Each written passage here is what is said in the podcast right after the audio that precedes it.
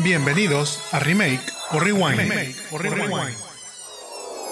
Hola, ¿qué tal a todos? Mi nombre es Jaime Garza y me acompaña Mónica, ¿tú? Y les damos la bienvenida a Remake o Rewind, en donde recomendamos películas y series, platicamos noticias no tan relevantes y recordamos películas con las que crecimos, las criticamos y luego pensamos actores que podrían hacer un remake hoy en día. Recuerden que tenemos un capítulo nuevo cada semana y nos pueden escuchar en su plataforma de podcasting favorita como Remake o Rewind. También nos pueden seguir y ver en los Jamones Podcast, ya sea en Facebook, YouTube, Instagram y TikTok. No olviden dejarnos un like y compartirnos si nos están viendo en Facebook o YouTube. Y si nos escuchan en alguna plataforma de podcasting, pónganle 5 estrellitas para poder llegar a más personas. Si ya hicieron todo esto, muchas, muchas gracias. Muchas gracias. Pasemos a las recomendaciones de la semana. Obviamente, todo sin spoilers. Moni, ¿de qué nos vas a hablar el día de hoy? Esta semana traigo dos recomendaciones. Las dos son de Netflix. Una es ese mugrerito navideño que eh, ya desde hace un mes casi, este, desde el 1 de noviembre que salió Los Navi Lovers, empezó a salir ya las películas navideñas y ahora traigo el review de Best Christmas Ever o Mejor Navidad Imposible, algo así. Eh, trata de la amistad entre dos mujeres se pone a prueba por un presuntuoso boletín de vacaciones y una repentina aparición justo antes del comienzo de las fiestas navideñas. Wow. Oigan, este, yo la verdad es que este, este año que hemos estado como más conscientes de ver las películas de Navidad, es lo mismo. O sea, Solo es como estas historias, ya lo había platicado Jaime hace dos capítulos, que decía que ya era como que, no sé, se cayó un vaso. El milagro del vaso caído. O sea, o de que a Jaime le da mucha risa una que decía de que el secreto del dije de la pulsera de Navidad. O sea, todo para vender charms en, en Pandora. Este, ojalá nos patrocinen los charms Pandora. Eh, no, la neta es que a mí me encanta este murerito navideño. O sea, no hay más que decir. Eh, esta película la protagoniza Heather Graham, que hace mucho que no la veíamos en una película, Brandy y Jason Biggs. Random, Brandy y Jason Biggs cantan una canción muy bonita, muy navideña. Este, y pues es el mismo mensaje de que creas en Navidad y en Santa Claus, en las fiestas y que te reconcilies con los, tus seres queridos. En este caso, ellas eran dos amigas que eran muy queridas por, en la universidad y eran como muy listas y así. Y uno empieza a hacer así como, así como mandan los gringos los greeting cards. Este, ella manda como un newsletter, así de que literal impreso y dice como que, ay, así que eh, fui a las pirámides egipcias y este, fui a no sé dónde y mi hijo inventó no sé qué y al otro le dan mucha envidia. Entonces, este, cree que tiene la este, vida perfecta y se enoja con ella y así. Y el niño quiere ir a ver a la este, amiga que tiene la vida perfecta y así es como van a dar a pasar la Navidad con esa familia. Y así es como van a Interesante, interesante premisa realmente. Que bueno, o sea, yo esta película no la vi. Eh, pero creo que como dices, o sea, realmente estas películas navideñas, pocas se salen de, del molde, este, pocas realmente... Eh, o sea, creo que ya sabemos la fórmula, pero es como, o sea, como tú lo dices, ese mugrerito que, que, nos gusta consumir este, de vez en cuando, es, es lo mismo con esto. O sea, obviamente es como, ya queremos entrar en este mood navideño, llamémoslo así, entonces es lo que nos ven. Este, lo voy a ver, no importa. por más malo o bueno, pues muy seguramente va a haber mucha gente ahí que, que lo esté viendo. Como decías, el programa pasado, este, están faltando esas que, que, ya habían sido como que las que venían año tras año, que traían la, este, o sea, continuaban la historia de estas de los príncipes y, demás. El, Royal Baby. Ajá, o sea, como que, como que nos ha, nos ha faltado eso, o sea, que continúen este, este multiverso. Bueno, en, este, en estudio y en Hallmark, ahí sí, este, hay unas películas que se siguen conectando, entonces bueno son este lo que lo que entra este al kit para estas películas. Eh, esta realmente pues o sea, no, no tengo yo mucho que, que, aportar al respecto. Lo que sí este comentas pues eh, interesante ver nuevamente a Heather Graham. Eh, Jason Biggs como que cuando se sale de estos papeles o sea es que él siempre va a ser este va a ser Jim de, de American Pie. Entonces es difícil verlo en otro tipo de personajes. Recuerdo que me costaba mucho en Orange is the New Black, este, que él fuera la pareja ahí de, de Piper. Y este, como que era como que, o sea, sí, pero no lo puedo desconectar de... Ahora imagínatelo cantando canciones navideñas. Sí, no, o sea, digo, Y siendo no, no, padre de familia. no lo puedo desconectar de, de ese personaje, entonces interesante que, que haya sido la, la elección para este, este, para este papel. Y pues bueno, Brandy, que también, este, pues, ícono de los noventas, este, más en la música que en la actuación, pero bueno, pues qué bueno que, que aquí también aparece. No, la verdad es que está, está buena para quienes consumimos todo este tipo de películas navideñas. La verdad es que está para pasar el rato. No decepciona ni nada. Así que Best Christmas Ever en Netflix. Sí, sí, sí, o sea, como decimos, para, para calentar motores, este, rumbo a fechas decembrinas. Súper. Y mi segunda recomendación es El juego del calamar, el desafío parte 1. Ah. Eh, inspirada en la serie El juego del calamar, los concursantes en la vida real compiten en una serie de juegos infantiles por un premio muy grande, o sea, 4.56 millones de dólares. Sus estrategias se pondrán a prueba mientras a su alrededor se eliminan competidores. Tan, tan, tan. Este, ya habíamos visto esta serie el año pasado, si el año fue el año pasado, ¿verdad? Mm, Creo que pasado, antepasado, eh, que fue pues muy de esas que decimos out of the box. Este Sí. fue pues muy muy sonada, este fue muy pues sí galardonada, bueno, por, por lo fuera que fue. Le aplaudieron mucho, ¿verdad? Eh, O que le aplaudieron mucho por, por lo diferente que fue. Mucha gente la vimos, es muy violenta. Y a mí me llamaba mucho la atención que iban a hacer ahora pues este desafío con gente real. Obviamente pues no pasa lo que pasa en la película. Aquí solo les En la tiran este ah, perdón, en la, en la serie, este aquí solo les tiran pintura de gocha, este cuando ya los eliminan. Pero pues tenía pues cómo iba a ser ya este desafío. ha- había esta, esta duda de realmente cómo se iba a trasladar, pues lo que vimos en la serie, estos concursos, este mundo, este, este, pues sí, esta forma de vivir estos, estos concursos al límite, en donde en la serie, pues lo que estaba en riesgo era no solo ganar este un premio o perderlo, sino también perder la vida en el intento. Entonces, bueno, yo creo que la producción es muy buena, o sea, es muy parecida a lo que fue la serie. Desde, bueno, pues como ahí llegan a, a la- pasan por ellos y así. Los juegos se me hacen como muy iguales. Digo, hay ciertas variaciones, obviamente, en algunos. Este, pero aparte me encanta que la gente, le- siento que se moría por ir ya a, a ver si la muñeca green light, red light, o sea, este, Jugaremos. Sí, ajá. Ese, y siento que es- el miedo mayor era la galleta con la umbrella. Este, mm, y, y no sé, o sea, apenas van cinco capítulos, la siguiente semana sale, o bueno, Esta eh, hoy- semana, esta semana, cuando porque lo- ajá. ajá, este sale eh, este viernes, y ya quiero saber quién va a ganar. O sea, yo no, al principio tenía mis reservas, fíjate, o sea, la quería ver, tenía mis reservas, pero te terminas ganchando, como siempre, con los, con los este, personajes. O bueno, o sea, sí, personajes, porque la neta es que que estar más tambaleado que nada. Sí, claro. Este, porque aparte, pues digo, quienes vimos la serie sabemos ahí que ahí está el, el viejito y este, el, el jugador número, este, ¿qué era? El 456. Ajá. Este, y hacen ahí como una dupla muy parecida que te hace recordar a ellos. Pero terminas odiando a otros, de que ya, que lo eliminen, ya. Y es- esta también, que la eliminen ya. Este, tiene muchas como twists estos de que la los eliminen así como que fueran no nada más de los juegos, sino como twists de que juegos así de que, ay, abre la caja y a ver qué tiene y así. What's in the box? Ah, no. Este. Ese es otra película.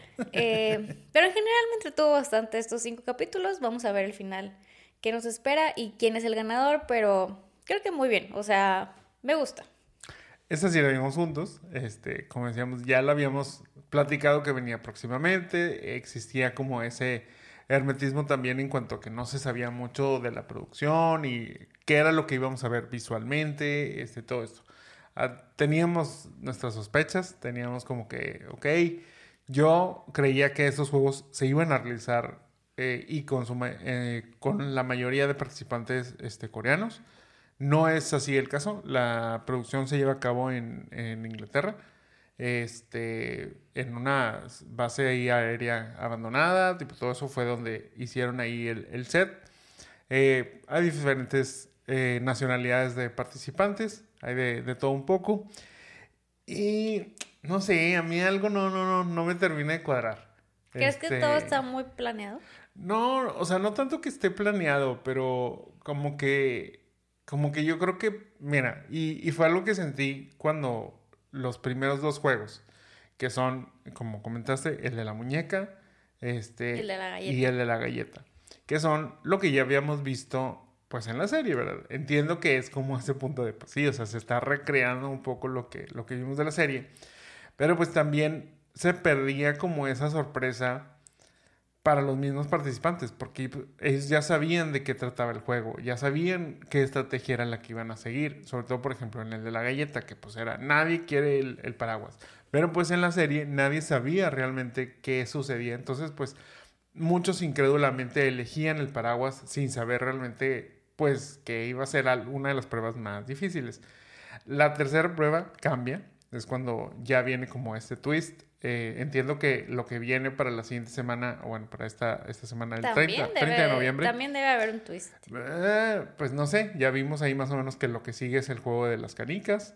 Y ya también sabemos que viene lo del el piso. El, el puente, el pero piso. luego ya ves que al final, pues hay Sí, hay una, una prueba final que es que la que no se sabe, no se ha revelado, no se ha revelado, perdón, cómo va este, a finalizar y cómo se va a elegir un, un ganador. Eso, pues bueno, puede ser este, interesante. Pero te digo, a mí como que el que fueran juegos o los, fueran los mismos juegos, como que a lo mejor eh, no me terminó de, de gustar, porque te digo, se perdía esa, esa sorpresa. Pero es que a lo mejor lo padre fue, o sea, decías eso de lo, del hombre, o sea, el primero creo que, bueno, pues X, o sea, ahí no hay mucho que hacer. Pero en el segundo, a mí lo que me, lo, lo que me llamaba la atención, o sea, es que, o sea, a pesar, nadie quería eso, o sea, y preferían Perder. Perder, spoiler alert, perdón. Perder que agarrar la, la umbrella. Pues sí, pero pues es lo que te digo, pues que estúpidos. O sea, o sea, más bien te digo, hubiera estado padre como que mejor esa incredulidad de decir, no, pues yo elijo por, porque no sé qué, de qué trata realmente o cuál va a ser la dinámica y que ahora sí se llevaran la sorpresa de que, ah, no manches, o sea, qué error cometí. Porque pues X, el que eliminaran a los cuatro que estaban ahí decidiendo, pues tampoco no era así como... Se que... me hizo también un poco asquerosa esa prueba. Sí. sí. O sea...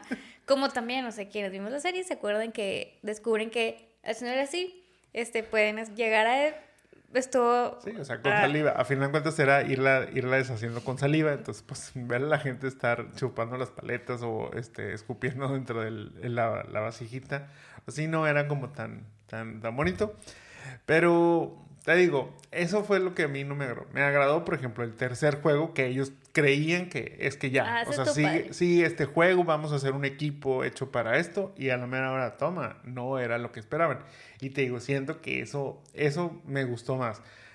Te digo, la- ahorita mi comparación va a ser mucho con la del juego del diablo, en donde pues eso era lo padre, cada juego era un juego distinto, que no sabían qué estrategia era la que iban a seguir, que no que aunque a lo mejor pudiera ser un juego que ellos reconocieran, las reglas no eran las tradicionales, entonces cambiaba tu expectativa. Digo, aquí pues no, o sea, se sigue al pie de la letra estas primeras dos pruebas. Entonces como que eh, ya mejoró, te digo, creo yo, en ese tercer juego. Pero luego ya como que cayó porque nos metimos a las eliminaciones dentro de eh, los dormitorios. Entonces como que bueno, no se está jugando tanto el juego, sino como que están este, haciendo otro tipo de pruebas. Pero creo que está pasable, o sea, está pasable, está entretenido. No, no me ha encantado. Obviamente no siento que tenga el mismo boom que la serie, o sea, comparándolo con la serie original del cual se basa este juego, siento que no es el mismo impacto, pero bueno, este, entretenido. O sea, creo yo, a final de cuentas, es un juego entretenido que pues totalmente pues pueden ver, este, sí, sí lo recomiendo en ese sentido. Sí, totalmente. O sea, digo, a mí si me entretiene un poco más, o sea, que a Jaime, eh, creo que estos tweets que dices sí están como padre tenerlos, o sea, como ese que, ah, sí, sí, el de la cuerda y toma, no seguía ese, este, porque muchos pues armaron sus equipos alrededor de eso, Pensando en eso. este, pero también pues estuvo padre este de, pues, digo, todos sabemos el momento de las canicas, pues bueno, también cómo juegan con ellos, o sea, también es como Me dio risa también que todos saben a qué van, pues andaré todos bien contentos en el picnic. Ya sabían a qué iban, oigan. Entonces, bueno, ese, la verdad es que a mí me pareció bastante entretenido como para igual esas cosas que ves este, una tarde que no tienes nada mejor que hacer. Este, y bueno, esperemos el final. O sea, sí. Oye, pero también el drama que está ah, surgiendo alrededor. O sea, ya también este, se empieza a desenmascarar esta situación. Eh, para los que no estén enterados, es que igual esta semana pues empezó a salir ahí el caso que ciertas personas están demandando a Netflix, o en este caso a este programa, porque los hicieron pasar mucho tiempo en el frío, que pues obviamente lo que vemos este, dentro de del programa pues es una edición de todo el tiempo que estuvieron grabando que por ejemplo decían el juego de... green light, red light. Que pues ahí en teoría son cinco minutos los que tienes para recorrer este, de un punto a otro antes de que la, la muñeca voltee y toda esa parte. Pues esos minutos en realidad eran ocho horas. Entonces, que también lo que veíamos era que este, hay una, digo, pues les voy a spoilear, perdón, pero para que más o menos tengan esta idea.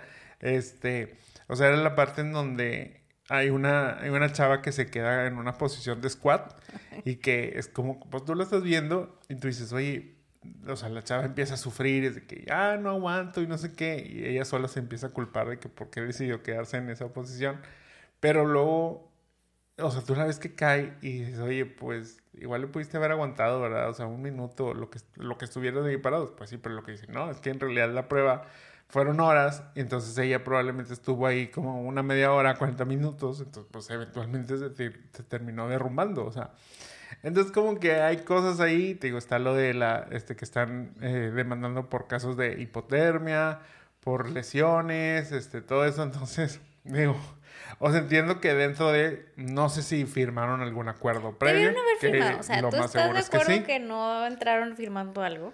Sí, sí, sí, o sea, lo más seguro es que sí, o sea, lo más seguro es que no fue, o sea, que Netflix no dijo, no, hombre, aquí no va a suceder nada, este, que no firmen ningún, ningún acuerdo previo, este, ahora sí que una carta responsiva en donde no se van a hacer responsables si sufres alguna lesión o algún, este, alguna enfermedad, entonces, pues, en ese caso, está raro que empieza como a surgir esto, luego también teníamos, este, a la persona ahí en TikTok una de los participantes pues que empieza este, a revelar lo sucedido entre el juego. Claro que según yo ella salió en esa misma primera prueba, entonces tampoco no tiene mucho que contar.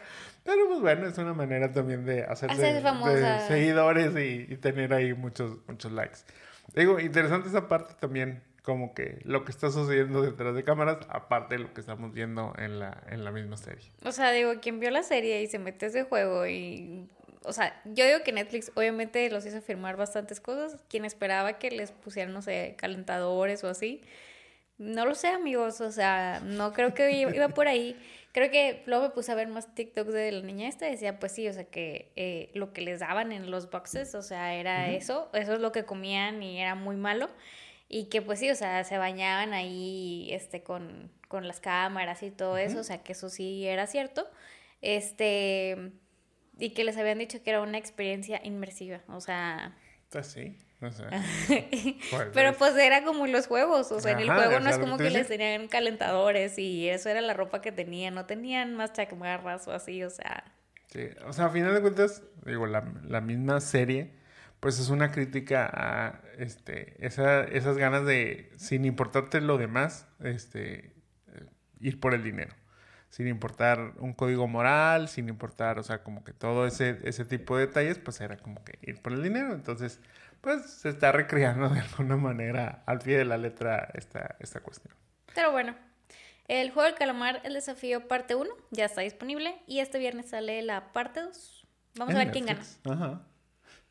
Yo también les traigo dos recomendaciones y que justamente también son de Netflix. Aquí es donde, miren, sordito, sordito, pero es la parte que, que platicábamos ya hace tiempo, que con la huelga, este, tanto de actores como escritores, muchas de las series, muchas de las películas no iban a estar saliendo en las distintas este, plataformas de streaming, más que Netflix, que iba a tener como esta, esta ventaja sobre, sobre ellos. Pero bueno, la primera que les traigo es Matt Drive Natural Selection, el cual es un este, show de stand-up comedy, en donde pues llega a Netflix el comediante de moda en TikTok, que es este Matt Rife. Y pues aunque creo yo que su show Natural Selection sí me sacó algunas risas, creo que verlo en TikTok es mucho más divertido. La realidad es esa, este, vi muchos este, videos, o, bueno, vi varios videos ahí, incluso en TikTok y demás, en donde sí criticaban un poco este, este especial de comedia.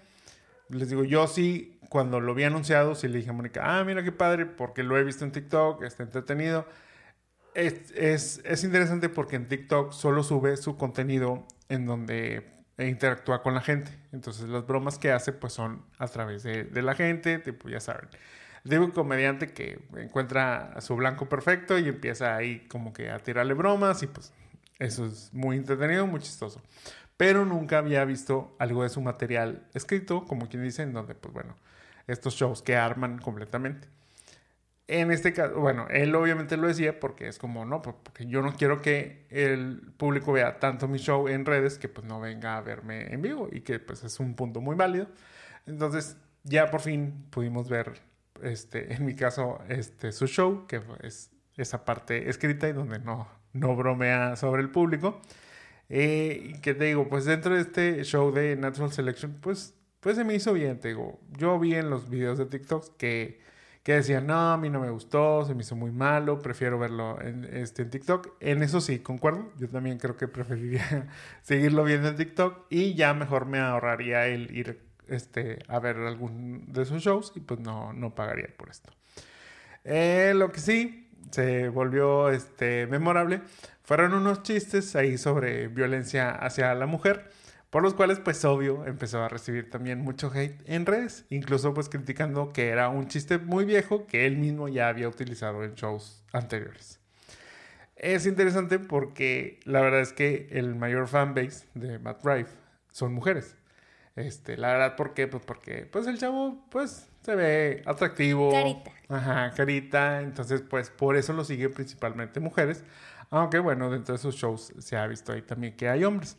Él declaró incluso que pues lo que buscaba con este, con este show, con este especial en Netflix, pues era dedicarlo un poco al público masculino para que pues como que dar gusto, digamos, y entender como la amplitud que pueda él tener dentro de, de su comedia. Ante estas críticas y todo lo que surgió ahí, pues bueno, él respondió en su Instagram con una publicación donde decía, si alguno de mis chistes te hirió, y luego ponía un link en la parte de abajo, decía, aquí está la solución. Si le dabas clic a ese link, te llevaba a una tienda de equipo médico, en donde específicamente te mostraba un casco protector para personas con discapacidad. Obviamente no, no lo tomaron muy bien este, las demás personas. Después subió otra historia diciendo, de verdad lo siento, aquí va el link verdadero. Y dicho link te llevaba a un video suyo en YouTube donde era él burlándose de otra gente entre sus distintos shows. Como para dar a entender que, bueno, pues es que es parte de su material el burlarse de la gente, el burlarse de estas situaciones y que la verdad es que no le importaba todo esto. Cabe destacar que, bueno, él siempre ha hablado de su odio por las redes sociales. O sea, irónicamente, pues gracias a estas redes fue la mayor razón de su éxito. O sea, gracias a que subió un, pedacito ahí de su material cuando él recién, pues a lo mejor no recién iniciado, pero pues cuando no era tan conocido como ahora, pues lo subió a TikTok y de la noche a la mañana se volvió viral y de ahí fue donde agarró pues muchísima más popularidad, que es la que estoy seguro que le llevó a hacer este Netflix special, este, pues ya dentro de su show.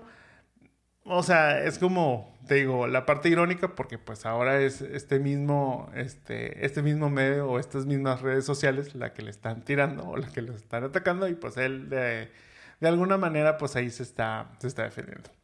Al final del día yo creo que este, hoy siempre habrá un chiste que va a ofender a alguien, pero pues es seguro, o sea, o estoy muy seguro que cuando él decidió incluir este chiste dentro de su especial, pues él sabía que iban a suceder este, estas molestias y estos ataques. Pero bueno, eh, volviendo ya a la recomendación, pues yo le daría a lo mejor como un 2 de 5. O sea, creo que hay mejores shows de comedia en Netflix. Y pues como les digo, si les gusta ver algo de este chico Matt Rife, creo que mejor si se van a ver sus TikToks o Reels valdría más la pena. A ver, a mí no me gustan los comediantes. O sea, a mí no me gustan, no me caen bien. Y luego pasa el... O sea, me caen gordos, por eso pasan lo que pasa. Entonces, Jaime me puso de que, mira, este, me enseñó un video. No le da risa. O sea, ya lo he intentado varias veces. Él no es el único. Tenemos una amiga que también le encantan los comediantes. Saludos, Carly. Y tampoco, o sea, es de que no, no es para mí esto. O sea, incluso cuando se, se, acuerdan cuando salió de que Sofía Niña Rivera y así, y era como que el hype de Netflix. Bueno, me los chuté. No. Entonces, eh, hace un par de semanas me pone a este, a este comediante, me pone un este, Jaime, cagada la risa. Y yo, de que, tipo, entonces me dice, ya salió este especial, no sé qué, me voy a una cena, adiós. Entonces, pues obviamente dice esto y es como, no me extraña, no me caen bien. Esto, esto es lo que pasa, ni modo, no tengo más comentarios. bueno, les digo, Mad Drive, Natural Selection en Netflix. Sí, no tienen algo mejor que ver y quieren este, conocer quién es esta persona o algo así, pues adelante. Si no, les digo, búsquenlo en TikTok. Yo creo que les va a gustar más ese material. Si es su gusto. Si son Mónica y. Vean Best Christmas Ever. sí, o sea, pónganse a ver los Navi Lovers. Otra de mis recomendaciones es Scott Pilgrim da el salto o Scott Pilgrim Takes Off en Netflix. Esta serie animada es una versión alterna a la versión original de Scott Pilgrim. Para quienes no conozcan la historia, bueno, Scott Pilgrim se enamora de Ramona Flowers, pero para poder estar con ella debe enfrentarse a sus siete malvados exes. Obviamente, en la historia original, Scott va venciendo a estos exes y pues al final se queda con Ramona. Pero en esta versión no es así. No les voy a spoilear qué pasa, o sea, porque hay unas cosillas ahí que, pues no vienen en el trailer, entonces sí como que cambia ahí este, la, la, versión.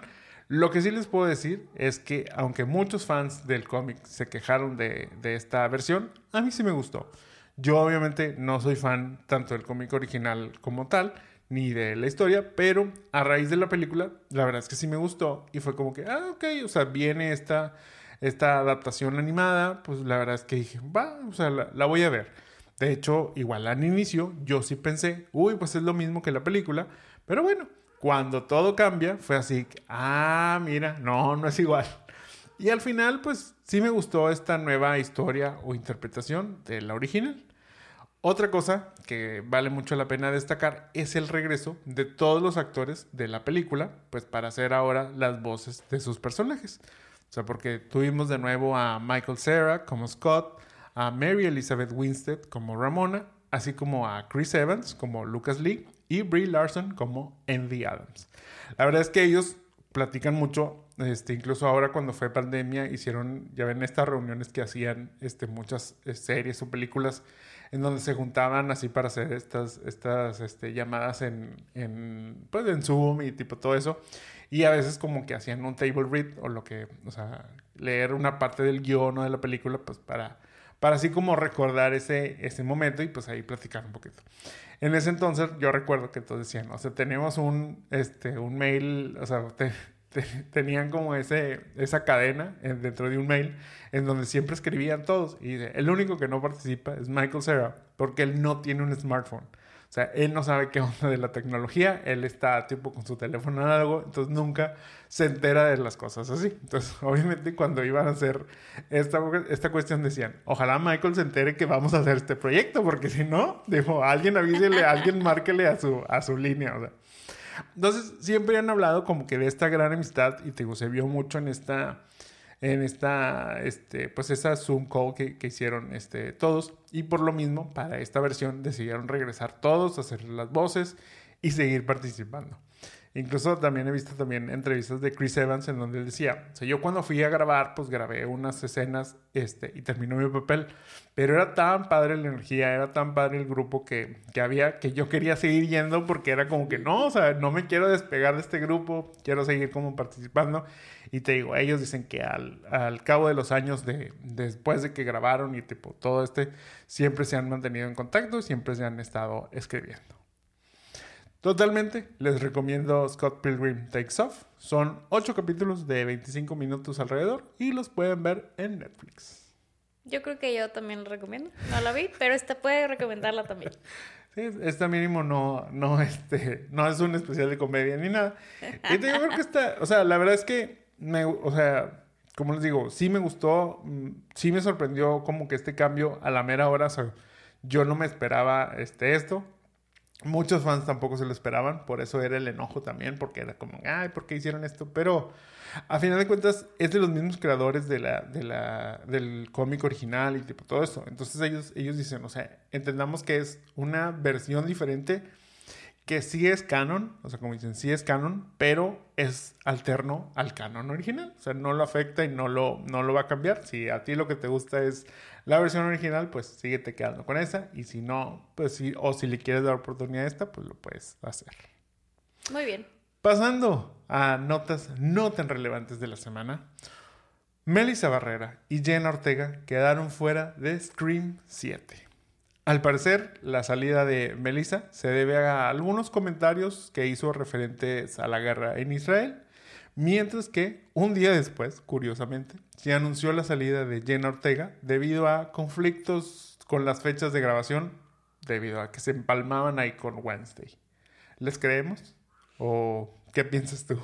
Ay, a mí sí me dio como tristeza por Melissa, o sea, que la hayan sacado por pues por decir porque lo que piensan, o sea, en pleno 2023 yo creo que, y más lo que promueve Hollywood es que, pues cada quien es libre de tener, pues, su voz y demás, o sea, pues está gacho que no lo cumplan los mismos que lo promueven y saquen a alguien, o sea, más Melissa, Orgullo Regio y demás, o sea, y más porque había escuchado que esta última película de Scream, desde la primera que había salido, había sido de las más altas en taquilla y que le había ido súper bien y como que esta dupla de las hermanas, pues había estado como gustando y demás. Bueno, pues ya bye. A mí me parece que Jenna fue solidaria con su hermana y dijo, bueno, bye.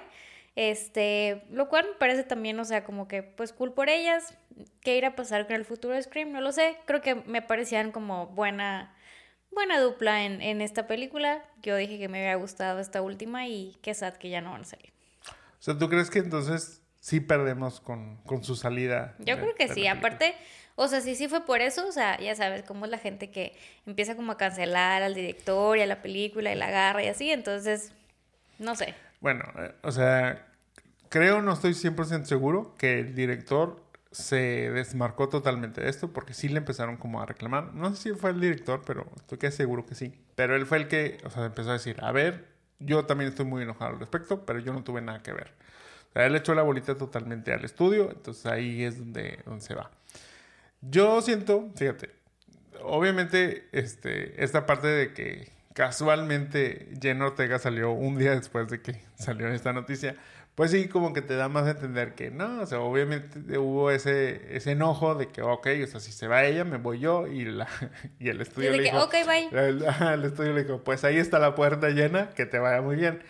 Mira, o sea, dentro de que, que mal, o sea, qué mala noticia, este, pues sí, obviamente no, no está padre, digo, dentro lo que declaró después Melissa es que, este, pues ella, pues solo quiso externar que es triste que la quieran, la quieran sacar del proyecto por ella querer incluir, este, y que prefiere, o sea, y que prefiere que la excluyan por esa razón. Eh, que ella pues no, no, ah, este, no está en esa posición de decir, este, separar a la gente, o sea, ella busca la unión, llamémoslo así, donde también pues habla un poco de su, este, pues de su nacionalidad mexicana, que está muy orgullosa de eso y que por lo mismo pues ella siempre promoverá la parte de la unión. Eh, dicho eso, te digo, luego salió también algo ahí de llena, que este, como que más bien unos dicen que es conflicto porque el dinero que estaba pidiendo no se lo quería pagar el estudio, tipo todo eso, entonces bueno, eso terminaron las dos fuera de este proyecto, independientemente de la razón exacta por la que haya sido, que pues es lamentable. Pero, no sé, yo me, o sea, yo realmente me quedé pensando, ok, o sea, ¿qué tanto perdemos? O sea, bueno, ¿qué tanto pierde Scream con esta, con esta partida? Yo sentí, eh, no sé, o sea, no sé qué pienses tú, que Scream 6 fue una, una buena resolución para estas hermanas. O sea, no sé realmente, obviamente, o sea, en estas películas siempre sale ahí una forma de... De que ahora vivimos en México Ajá, y Scream nos siguió sí, O sea, siempre hay una manera, o sea, yo incluso sentía hasta un poquito forzado, este, no este último, pero bueno, no, sí, este último, sí, sí sentí muy forzado como la motivación de este Ghostface eh, para, para atacar a estas, estas chicas. Pero esa no es, o sea, realmente uno no va a ver las películas por por, este, por esta cuestión.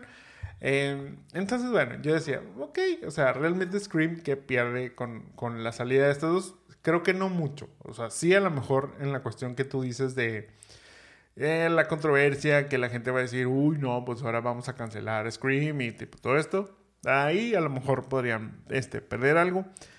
Pero yo siento que es como que, ah, este, ¿cómo va a funcionar la historia sin, sin estas dos hermanas? Este, no, no creo que le afecte mucho. Según, no, o sea, eh, aparte, mira, según lo que está tramando este, el estudio, es traer de nuevo a Neve Campbell y aparte traer a Patrick Dempsey para darle como continuación a lo que fue Scream 3, que es donde aparecía Patrick, y pues continuar como con esa narrativa. Entonces sería como que, pues, o sea, incluso yo siento que sería peor porque Neve Campbell es la cara de este, la franquicia dentro de, de Scream. Entonces la gente estaría más emocionada, creo yo, de verla a ella de nuevo que teniendo a Melissa y a Jen Ortega, aunque pues ya también estaban haciendo su, su fandom. Yo siento que a lo mejor, no sé, incluso podría prescindir de, de Neve y de Patrick y a lo mejor como buscar otra... Como nuevas, este... nuevas eh, protagonistas. Sí, ajá. O sea, vámonos por una historia nueva, por un, este... Eh, es que pues, o sea, siempre ha sido, o sea, por ejemplo, así, o sea, Melissa y Jenna son las hijas, sí son las hijas, hijas eh, ¿verdad? Ajá, sí. O sea, de quién era el Ghostface en la primera película. Ya, o sea, yo creo que podemos ya dejar este descansar en paz a este Carpenter de la, de la primera película y pues darle como que ahora una nueva historia, un nuevo origen, a un nuevo Ghostface, tipo todo esto que a lo mejor se haya basado en el original, sí, pero pues ya no, no hay la conexión sanguínea, digamos, con este, con este personaje. Yo creo que la verdad es que se da mucho a eso. Siento que, mm, o sea, entiendo que obviamente no esté chido, pero Melissa Barrera yo creo que pierde un poquito más que lo que va a perder Scream para su siguiente película. Sí, al rato se nos olvida. Al rato se nos olvida y ya. Digo, ojalá ella no pierda mucho. O sea, creo que era como alguien que siempre dará orgullo mexicano el Racing Star de ella. Este, pero sí tienes un punto. O sea, yo creo que sí hubo como una resolución. O sea, creo que ellas como terminaron. O sea, como dices, siempre puede seguir estirando la liga. Creo que sus. ¿Qué fueron? ¿Dos películas? ¿Tres películas? Sí, dos. Dos películas. fueron dos. Esta me gustó más que la pasada. Este. Pero. Pues veremos qué sigue para Scream. ¿Siete? Sí, siete. Siete. y la verdad es que la semana estuvo muy tranquila y ya se me acabaron las notas, este, no tan relevantes, pero yo sé que tú nos quieres platicar acerca de algo. Sí, bueno, voy a empezar este segmento especial de este podcast con un agradecimiento especial a nuestros, eh, a uno de nuestros eh, principales escuchas, radio escuchas, podcast, escuchas, que este, es bien fan, aparte es bien amigo de nosotros y ya es como de la familia que nos invitó a un concierto muy, este, que nosotros no teníamos en el radar, la neta. Pero bueno, este... Pero muy esperado por muchos. Muy esperado por muchos. Un regreso a México también muy esperado por muchos. Después de 15 años. Entonces, bueno, primero que nada, gracias este, a, este buen amigo que queremos mucho. Eh, que tú sabes quién eres. Eh, pero bueno. tú ya sabes quién eres. Tú ya sabes quién eres. Y nos regaló unos boletos para ver a RBD. Eh, el concierto tan esperado 15 años después en el Estadio Móvil Super. Em, este viernes, bueno, estuvieron jueves y viernes y van a estar el 12 de diciembre también. Y bueno, pues nos dimos de que nos, nos mandó los boletos y bueno, va. O sea, ustedes saben. Él dice R, yo digo bebé. Eh, ahí estamos. Ustedes saben, este, he mencionado varias veces que para mí RBD tiene un significado especial en mi familia. Algún día ah. diré por qué, o si no han cachado por qué, pues bueno, algún día lo diré. Pero entonces fuimos, este, nos fuimos temprano, la neta es que era viernes en Monterrey, hay mucho tráfico, nos fuimos temprano y sí, pues era un mes. Sí, número uno era el caos para llegar. Aparte ya sabíamos que iba a ser un caos llegar ahí.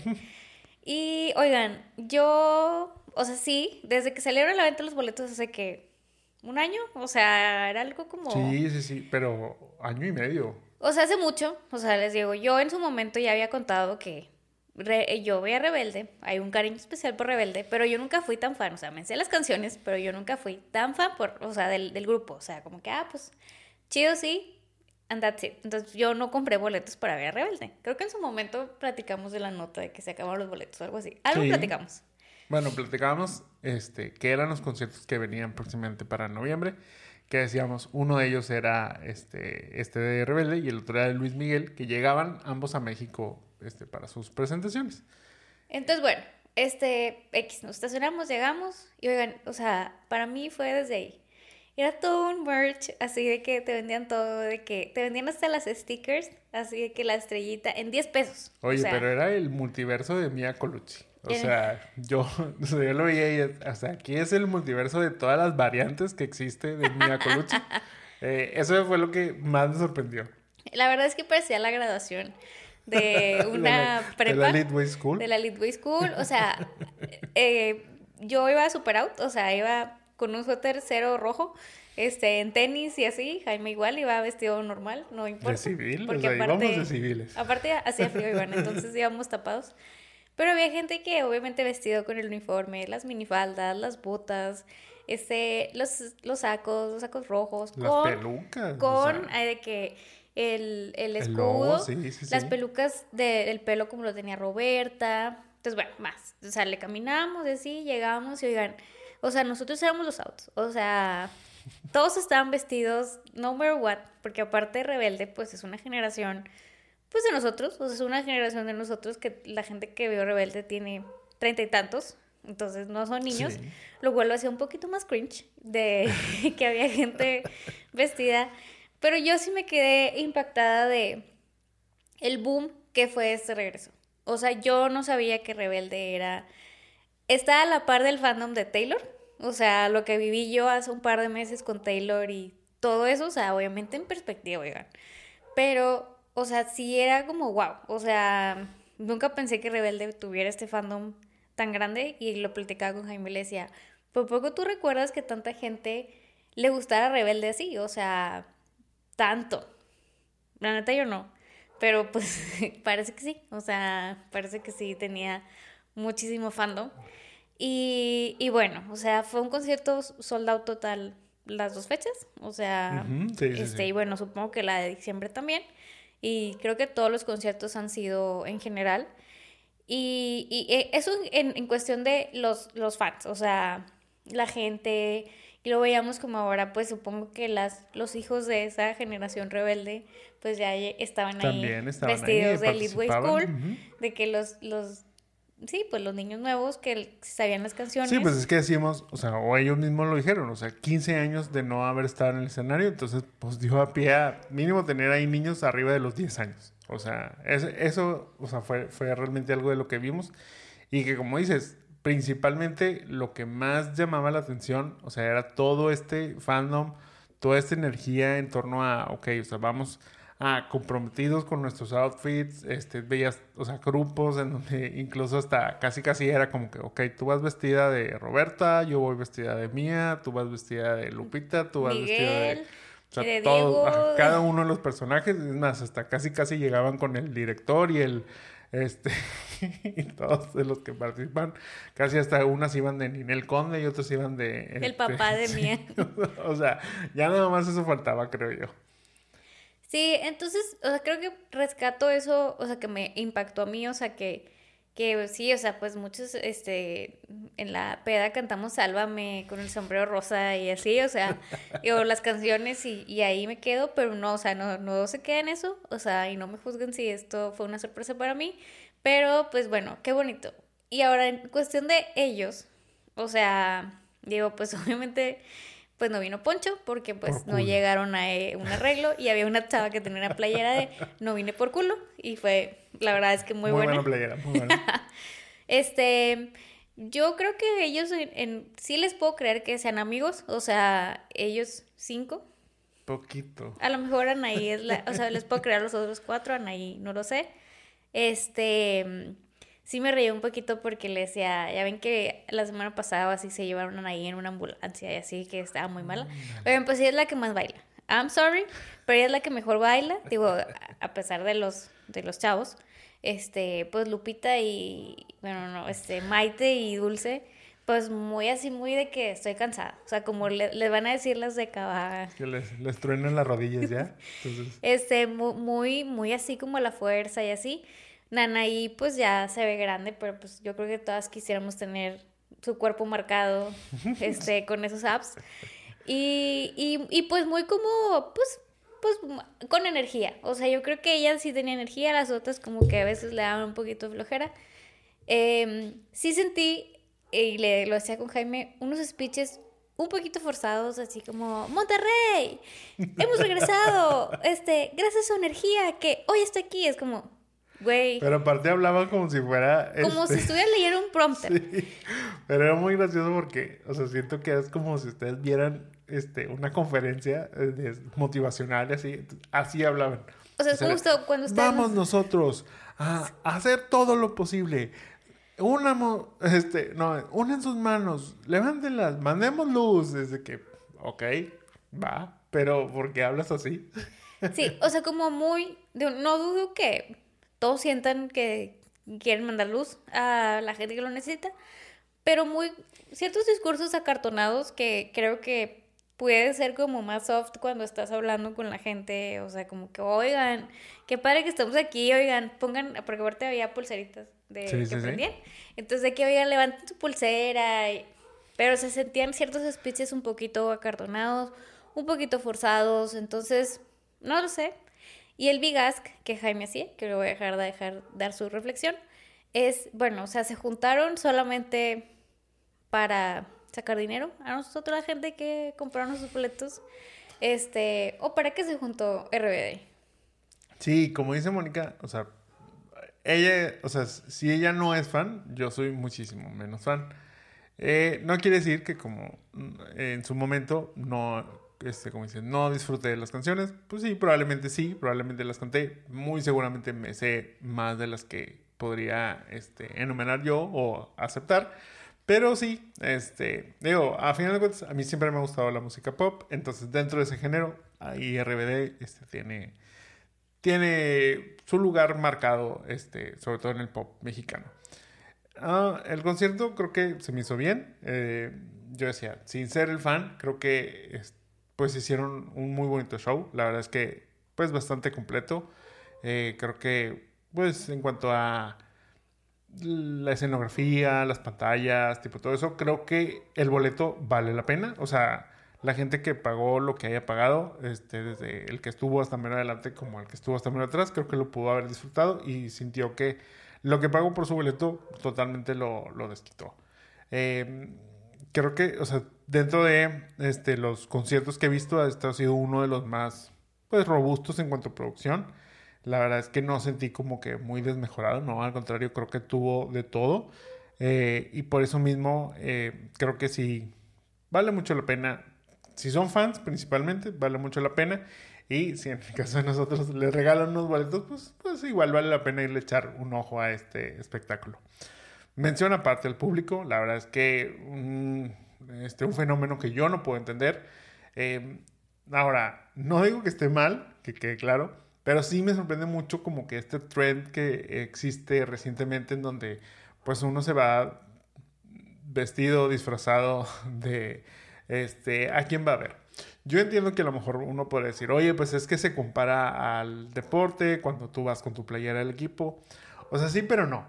Porque es como si yo fuera al estadio, pues normalmente cuando uno va a ver un juego, hay dos equipos. O sea, el, equipo al que uno apoya y el equipo al que uno no apoya. Entonces, pues llevar tu playera es como el sinónimo de, ah, ok, o sea, yo vengo a apoyar a este equipo. Cuando uno va a un concierto, pues es lógico a quién va a ver, ¿verdad? No va a ver este a los tramoyistas y no va a ver al que vende las cheves. O sea, va a ver al que, al que va a cantar. Entonces, como que a lo mejor no es tan necesario ir disfrazado o vestido de esa persona a la cual vamos a ver. Entiendo que pues uno puede comprar sus playeras del merch, tipo todo eso, pero a lo mejor ya el mismo outfit del, del artista es donde yo ya digo, ok, ya es una línea este, que a lo mejor yo no voy a, este, no voy a cruzar, pero pues tampoco digo que sea malo.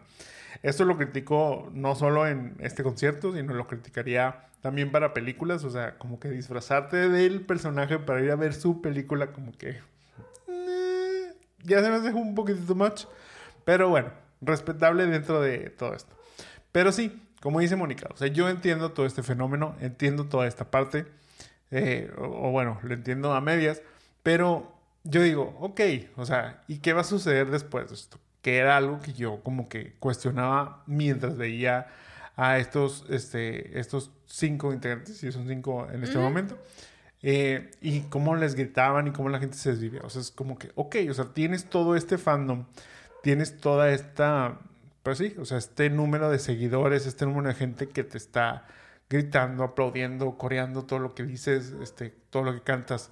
Pero ¿qué más vas a hacer al respecto con, con esto? O sea, nada más vienes a hacer este, esta gira y luego ya es como que, bueno, ya, bye, ya creo que ya juntamos, porque obviamente, o sea, gratis no lo están haciendo. Entonces ya juntaron el dinero que ellos querían juntar y ahora es como que, no, ya nos vamos. Pero no entiendo por qué no puedes buscar como que, ok, sigamos trascendiendo. Yo entiendo, y ahí es la parte donde te digo, yo entiendo que muy seguramente no son tan amigos como nos quieren hacer creer. Se toleran, se pueden... Este... Se cantan canciones, se quita de mí y se agarra la mano. o sea, te digo, se, se, pueden caer bien y tipo todo eso, pero siento que no, o sea, esa amistad que a lo mejor ellos quieren hacernos creer, creo que no es tan real y por eso es como que no continúa. Mi, o sea, yo mi comparación que puedo hacer es como por ejemplo ahora Blink-182 sea, Blink-182 para mí sí es uno de mis grupos favoritos y el cual se separó o uno de los integrantes se separó porque tuvieron conflictos entre ellos. Ahora se vuelven a juntar y vuelven, ok, o sea, vamos a juntarnos, pero vamos a crear material nuevo porque ya superamos ese conflicto que teníamos, ya superamos todo esto. Y obviamente van a hacer dinero con esto nuevo, con la gira nueva, con todo. Pero es como que, pero vamos a hacer cosas nuevas. No solo vamos a vivir de lo que ya hicimos y luego ya, cuando ya le cobremos a la gente y ahora sí nos vamos. Y otra vez ahí a ver cuándo nos volvemos a hablar, porque la verdad es que no nos quedamos bien. Creo yo que eso es como que lo que para mí se me, se me vuelve como extraño decir, y no por el público, y no por quien lo sigue, y no por quien lo abre, sino por ellos. Como decir, oye, teniendo todo este potencial de poder hacer o de tener esta libertad de poder crear muchas cosas interesantes, decidir, me voy a quedar con lo mismo, vamos a seguir haciendo lo mismo y mientras podamos sacar dinero de la gente, estoy ok. Y esto no es nada más como para este grupo de RBD, lo pienso como, por ejemplo, pues para todos estos que hacen estos Nice Tours y 2000 Tours, en donde solo es el refrito del refrito del refrito y no se dan como a la tarea de, oye, vamos a crear algo nuevo, pues para que seguir generando pues nuevos fans y como que pues hacer algo nuevo, porque hacer algo distinto. Y ahí es pues como que esa parte de la creatividad, este, pues la dejas, la dejas ahí. O sea, entonces es como que, bueno, ¿y realmente eres un grupo musical o realmente más bien eres un producto? O sea, es un producto que quieres que solo te consuman lo que ya te funcionó y no te quieres dar la tarea de hacer algo nuevo. Ayer que lo platicábamos este, con otros amigos, decían, o sea, incluso hasta los Beatles, teniendo a dos integrantes muertos, han sacado algo nuevo. O sea, entonces, ese es ahí como que el único, el único arrocito negro que yo le podría poner a, a, RBD y a este tour y, y, todo lo que están haciendo. Que, bueno, o sea, este, citando a mi ahijado, este, él diría que no están robando, entonces están haciendo bien, pero están trabajando, lo cual es lo justo eh, y que está bien, o sea, respeto esa parte, pero pues igual siento que teniendo todo ese fandom, teniendo todo ese poder de poder hacer muchas cosas, pues quedarte como que nada más en hacer una gira del reencuentro y luego ya volver a cada quien a lo suyo, pues como que a lo mejor se está desperdiciando algo de, algo eso. ¿Sabes qué? o sea, digo, totalmente de acuerdo con todo lo que dices.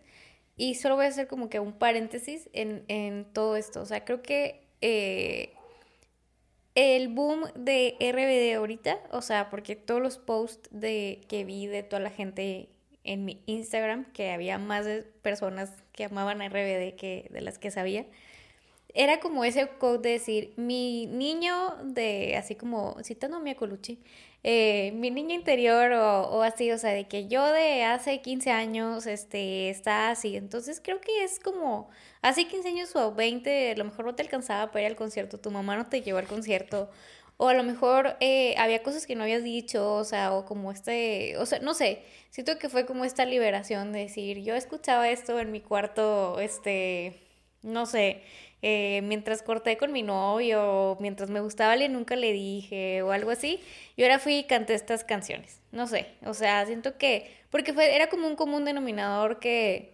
que, que vi, siento que le pega la nostalgia, no sé si por ejemplo, ok, lo hicieron esta vez, lo volvieran a hacer, sería igual. Pero, o sea, por ejemplo, entiendo, entiendo ahí lo que, lo que mencionas, pero yo creo que hacer algo nuevo no limita a que cantes lo viejo. O sea, Ajá, no, entonces es como, ok, o sea, pero hagamos algo nuevo y sigamos cantando, este, Sálvame y sigamos cantando, eh, llámele la que le quieras llamar y que la gente siga disfrutando eso, pero que pueda disfrutar algo nuevo, que no se quede nada más con lo mismo y lo mismo y lo mismo. Porque a final de cuentas, y ellos también lo saben, la gente luego va a decir, uy, para cantar lo mismo, pues mejor ya, ya no voy, o sea, ya los vi. Sí, o sea, por eso te digo, o sea, como que este boom de esto es porque hace 15 años no se juntaban, a lo mejor es, es la del 12 de diciembre se, se va a volver a ser soldado si vienen el otro año o en dos, pueden decir, bueno, pues ya no los voy a ver porque ya los vi y ya canté y mi niño de 15 años, mi, sí, mi niño interior de 15 años, pues ya cantó y ya no va a volver a cantar. Y la única canción nueva es Cerquita de ti. Que X, o sea, ahí está, pero no, obviamente no está a la par de sus mayores éxitos. Pero bueno, momento top, Diego y Roberta cantando este corazón. Nadie me quita ese recuerdo. Pues yo creo que los veremos dentro de 15 años más. Este, no lo sé. Sí, yo creo que, yo creo que sí. O sea, a lo mejor en 15 años ya se, ya se gastaron todo lo que se, se ganaron en esta, en esta gira. Y los veremos en 15 años más, este, volviendo a cantar lo mismo y teniendo ahora gente de, pues ya que sería que 45, 50 años ahí. Este. Seguro Carly iría también. Saludos, Carly, otra vez. ya la nos quemando, pobrecita. Pero bueno, pasemos a la película de la semana, la cual es Un Viernes de Locos. Protagonizada por Lindsay Lohan y Jamie Lee Curtis, Un Viernes de Locos cuenta la historia de Tess y Anna Coleman, madre e hija, quienes intercambian cuerpos debido a un misterioso y mágica galleta de la fortuna. Un Viernes de Locos es la quinta adaptación del libro Freaky Friday, escrito en 1972 por Mary Rogers.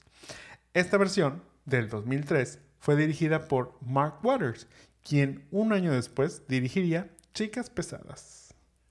Un Viernes de Locos tiene en Rotten Tomatoes 88% de calificación por parte de la crítica y un 57% por parte del público. Mi amigo Roger Ebert le dio 3 de 4 estrellas, destacando la gran actuación de Lindsay Lohan.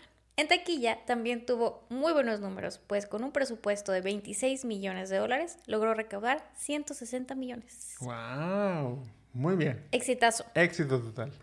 ¿Qué te pareció?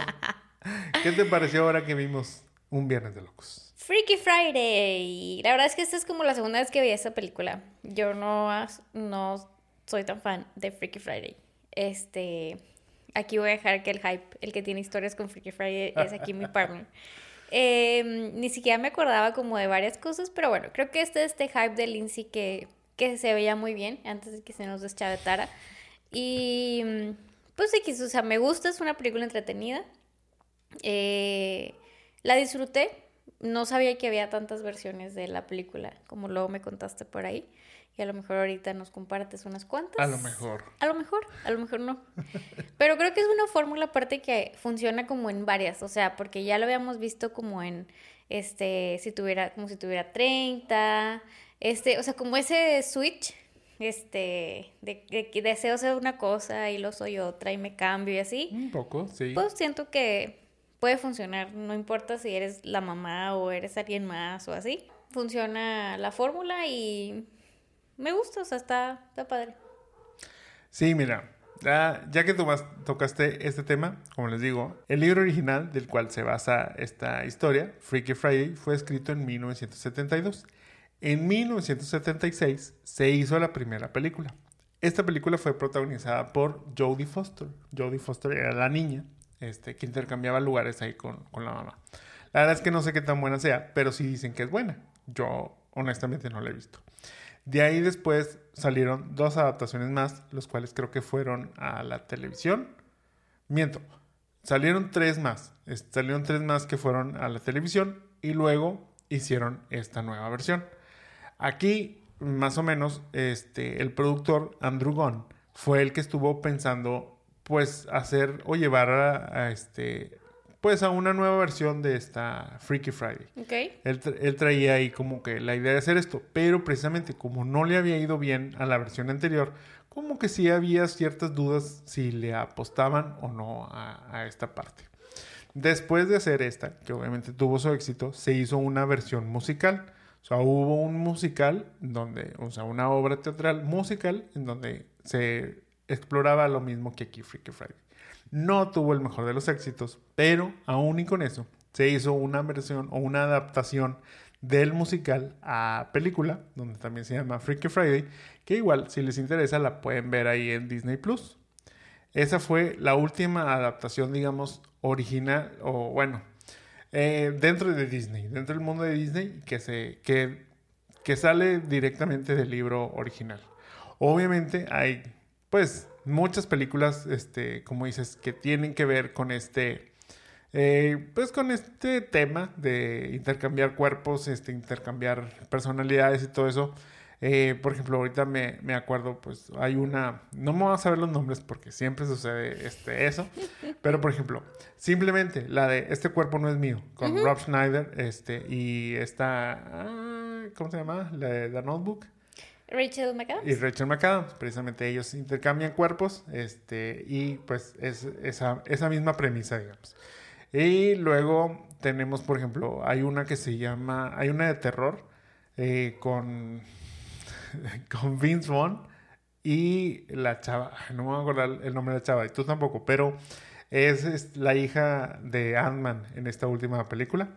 Este, ellos dos igual intercambian este el, el- intercambian cuerpos, pero creo que Vince Vaughn hace el papel como de un asesino y luego pues ahora se vuelve la chica y tipo todo eso. Entonces, pero es misma premisa. Y por ejemplo, igual, ahora este 30 de noviembre viene una película en Netflix bastante parecida con Emma Myers, Jennifer Garner, Brady Noon y Ed Helms llamada Family Switch, en donde seguramente, o sea, vaya, es lo mismo. Obviamente son este, padre e hijos, este, y entre ellos van a intercambiar cuerpos, obviamente el niño con, con el papá y la mamá con, con la hija, y debe ser una premisa muy parecida. La historia, les digo, eh, la hemos visto en mil veces, pero como tú dijiste, esta película para mí es una de mis favoritas dentro de este, eh, estas películas de Disney del 2000 para acá. O sea, ya tú la semana pasada hablábamos de El diario de una princesa. Ahora, este, bueno, hicimos un Viernes de Locos, en donde para mí esta es una de. mm, no voy a mis películas favoritas, pero sí es una de las películas que más me gusta, te digo, dentro de estas películas live action del 2000 a la fecha. Yo, obviamente, aquí fue cuando me enamoré más este, de Lindsay Lohan, porque pues no me iba a enamorar de ella en la de Parent Trap. O sea, va a ver, va a ver. No, aparte era, o sea, por eso digo, ese es el, el hype de Lindsay, donde la verdad es que se ve, allí te dije, se ve muy bonita.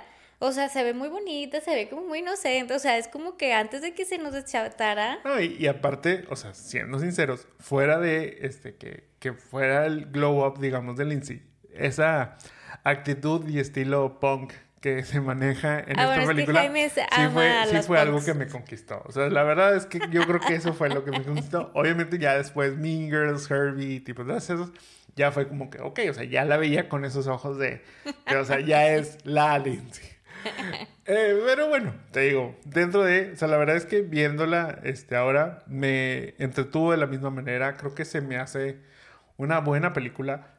Lo que mencionábamos la semana pasada, o sea, independientemente de si te gusta esta película o no, Creo que las actrices principales en su momento fue este, Julie Andrews y Anne Hathaway, pero aquí en esta parte Jamie Lee Curtis y Lindsay Lohan, la verdad es que lo hacen muy bien. Bien lo decía ya Roger Ebert, la verdad es que la actuación de Lindsay valía mucho la pena. Sí, fíjate que sí. O sea, fuera de la madreada, eh, la actuación de Lindsay es muy buena.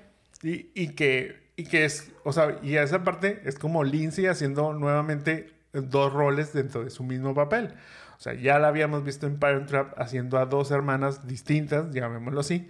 Y aquí es primero la adolescente y luego la versión adulta, pues dentro de este mismo, este mismo cuerpo. Entonces, y lo mismo en el caso de Jamie Lee, o sea, primero... A Jamie Lee me gustó mucho, o sea, digo, como que no recordaba ese vibe de, de Jamie y, y, pues sí, o sea, aparte Jamie con tanta experiencia y bajarse como a hacer como esta cool, o sea, bueno, que en este, en este caso pues era Lindsay y esta actuación, la verdad es que me gustó también bastante. Sí, entonces te digo, creo que yo eso es lo que le aporta mucho a esta película, o sea, la historia lo podemos haber visto en muchas ocasiones, va a haber muchos remakes seguramente, va a haber muchas este otras historias bajo otros nombres en donde la premisa sea la misma, pero creo que la forma en la que los personajes se desenvolvieron, los mismos actores, en este caso estas actrices, este, pues nos dieron a estos personajes nuevamente, creo que es algo muy, muy padre.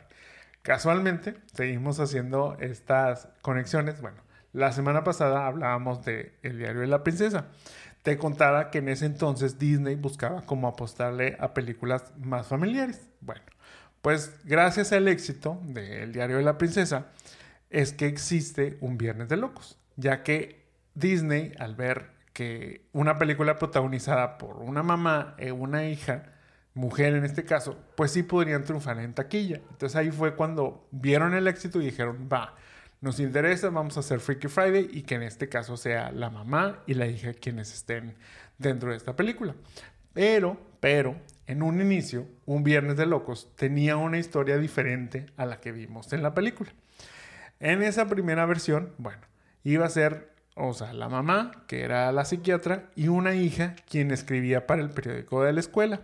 En este caso, lo que ella quería lograr era una entrevista a Gwen Stefani dentro de The House of Blues.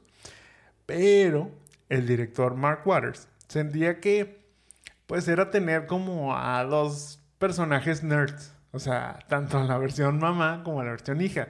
Entonces no sentía que el cambio este, pues fuera tan drástico realmente al momento de que hicieran este, este switch. Entonces fue ahí donde propuso que la hija pues fuera más rebelde y la mamá un poco más tradicional. Eh, ahí fue donde pues él sentía que el cambio pues sería más interesante eh, de estos dos personajes. Al salir de la junta donde él propuso esto, todavía no estaba contratado como director, pero estaban como entrevistando. Él, al salir de esta junta, pues sí sentía como que yo creo que me van a ignorar. O sea, yo creo que no les va a importar, tipo, y, y pues ni modo, van a irse por alguien más. Pues para su sorpresa, aprobaron su idea y dieron luz verde ahora sí a hacer esta película. Eso sí, igual el personaje de Lindsay Lohan iba a ser como más una chica gótica. Pero Lindsay sintió que, que no iba a conectar con mucha gente. Entonces cuando hizo la audición, ella fue este, vestida tipo más preppy y así. No les convenció del todo este, que esa fuera la actitud de Ana. Y sobre todo como iba a ser, este, pues iban a cambiarla a, un, a una actitud más rebelde.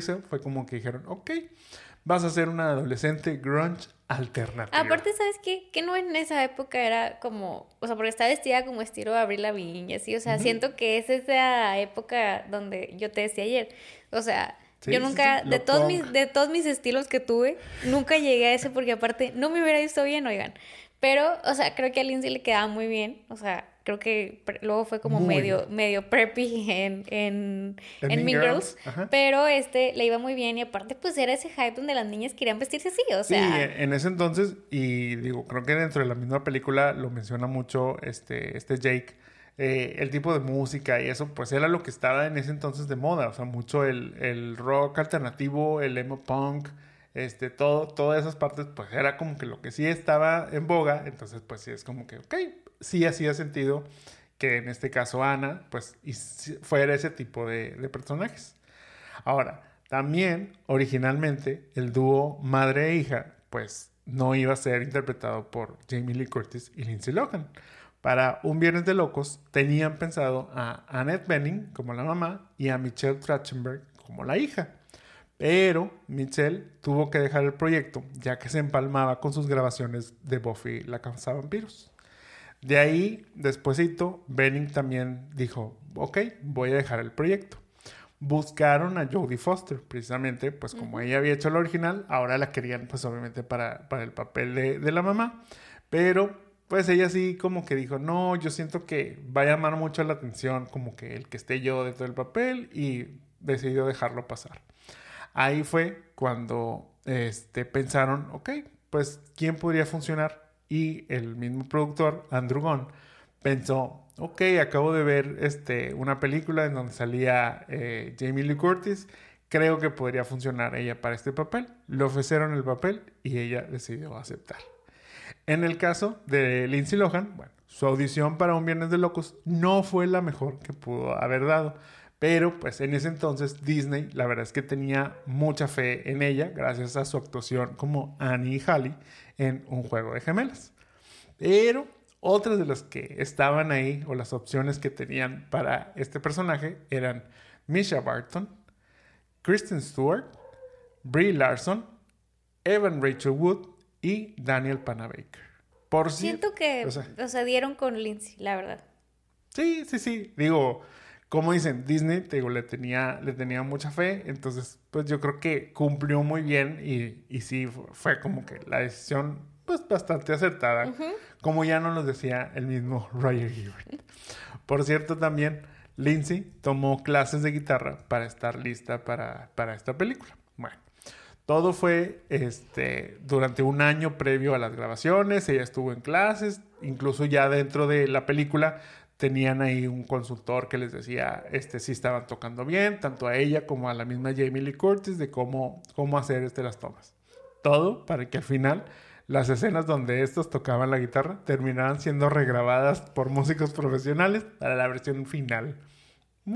Y digo, y son, o sea, no eran tantas escenas tampoco, o sea, eran como algo así como que pudo haberle hecho como le hizo al final de la película, de que sí, así le voy a hacer, tipo, y ya. El bailecillo, la verdad es que ese bailecillo me da mucha risa porque es así como... como bien tío, o sea, totalmente.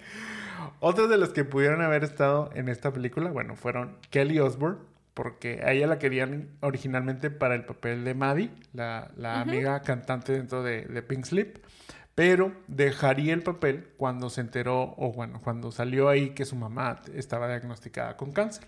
Entonces por eso ya no realizó la, película.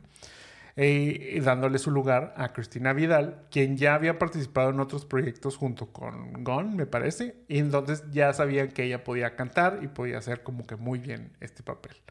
Raven Simone, Naya Rivera, Ashley Tisdale, Sofía Bush y Kat Dennings también audicionaron para una de las integrantes de este, este, este, grupo Pink Slip, pero pues al final terminó siendo conformada por Lohan, Vidal y Hayley Hudson.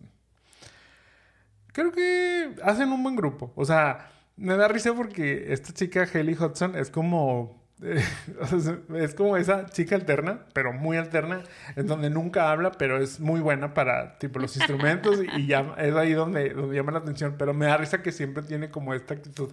Ella sí tiene un look más god, pero en el sentido de que como ella es muy, pues digamos, muy pálida, con el pelo oscuro y que siempre usa mucha ropa oscura, como que esa es la, pues como que la actitud que, que me da en ese sentido.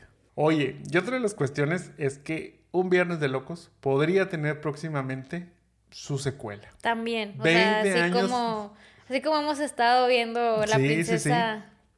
Sí, 20 años después, porque ahora sí que ya han pasado 20 años del estreno de esta película.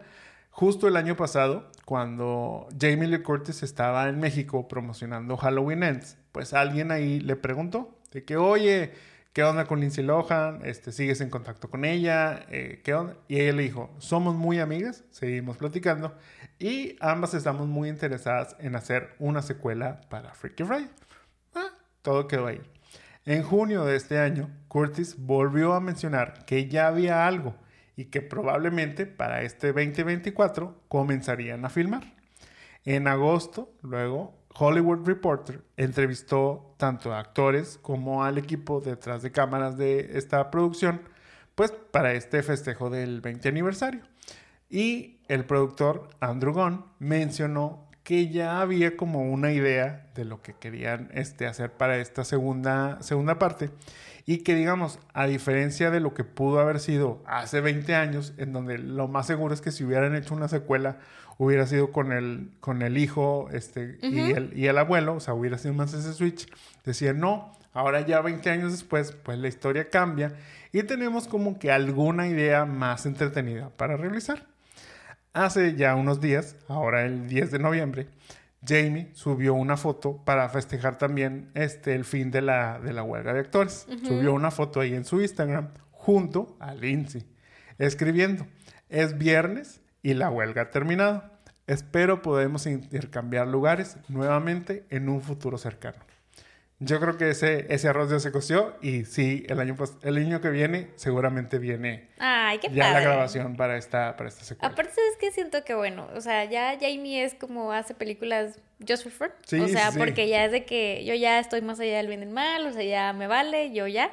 Y siento que Lindsay, después de que, bueno, ya fue mamá y así, y ahora con todos los, con el comeback de los comerciales de Walmart, que no han sido muchos, pero bueno, es como empezar otra vez a regresar como, pues, estos éxitos que tuvo como en su teenage life. Este, estaría padre como que verla otra vez, o sea, digo, desde que la vimos el año pasado, pasado con su película de Navidad El y pasado. todo eso, este, pues bueno, ahí la lleva y demás, entonces estaría padre verlas otra vez. Sí, te digo, este- yo creo que es muy seguro que, que viene esta, esta segunda parte. Ya será cuestión de tiempo para que anuncien que ya van a empezar la grabación y tipo todo esto. Y creo que sí, o sea, creo que lo que, lo que comentaba Andrew Gunn, o sea, sí pinta que 20 años después se va a dar como que más, eh, una mejor, eh, o sea, va a dar como más posibilidad a una mejor, a una mejor secuela que la que a lo mejor pudimos haber visto justo para el 2004 o el 2005 en ese entonces.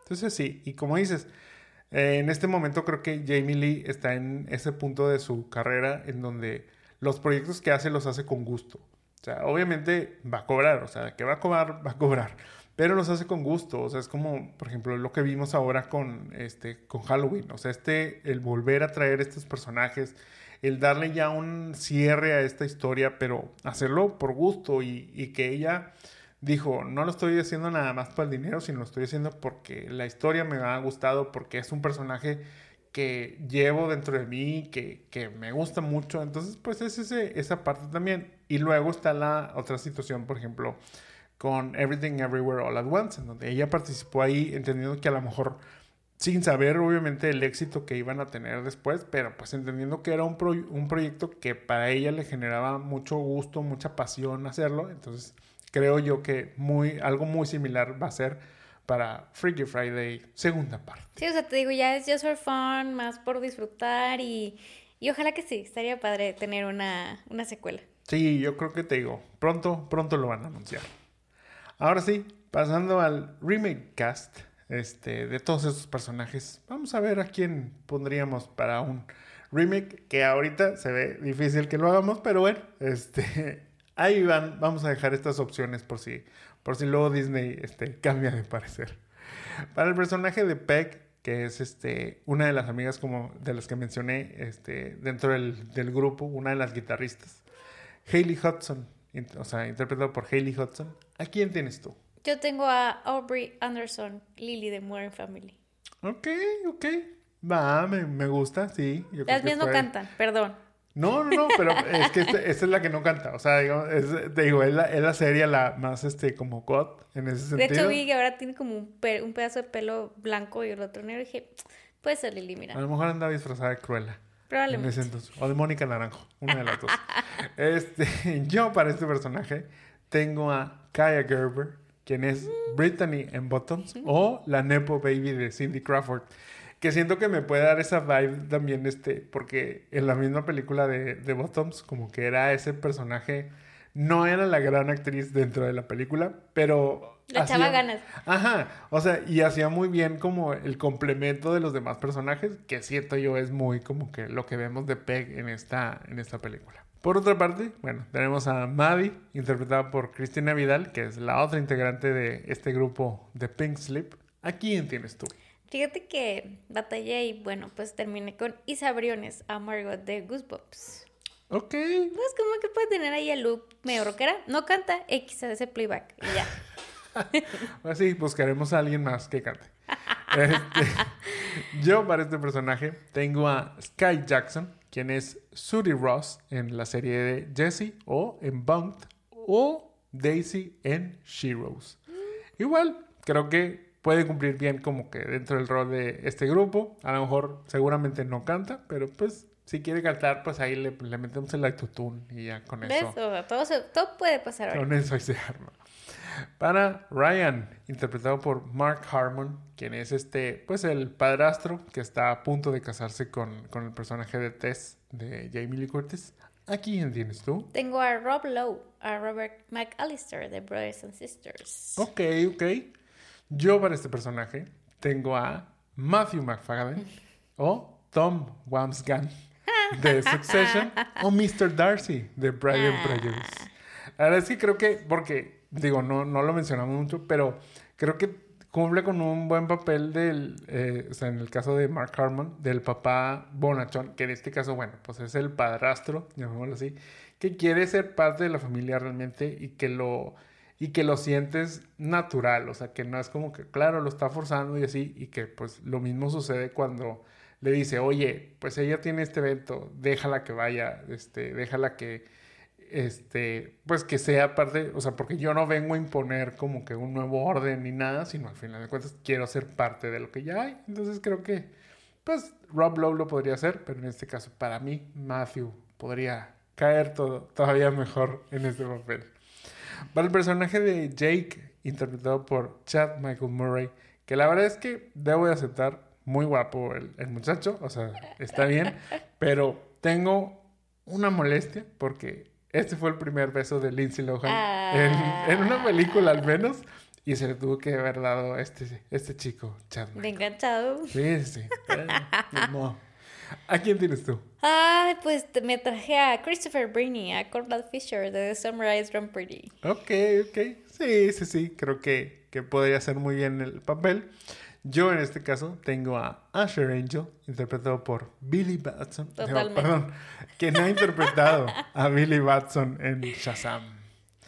Para el personaje de Anna, o sea, el que interpretó Lindsay Lohan, ¿A quién tienes tú? Ay, pues yo tengo tu favorita, McKenna Grace. Phoebe de Ghostbusters. Pues no, o sea, no, porque mi favorita es la que yo casté para este personaje, que es Olivia Rodrigo, porque ella sí podría cantar, ah, pues podría tocar la guitarra y complementar ya ahora sí este grupo de Pink Slip. Sí, fíjate, sí, tienes razón. Y aparte tiene más esa actitud punk rock que lo que puede. Bueno, digo, McKenna Grace también canta. Entonces, este, sí, sí, sí, también tiene ahí sus cancioncillas.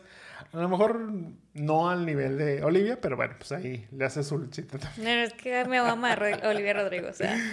Y para Tess, interpretada por Jamie Lee Curtis, ¿a quién tienes tú? Ay, pues la neta es que lo pensé mucho, pero yo creo que Jennifer Garner aquí sería perfecta. Bueno, pues sí, ya la vamos a ver este, en, una, en una película. Y ya la vimos, o sea, cambiándose, ya la vimos. ya este, tuvo algo eso.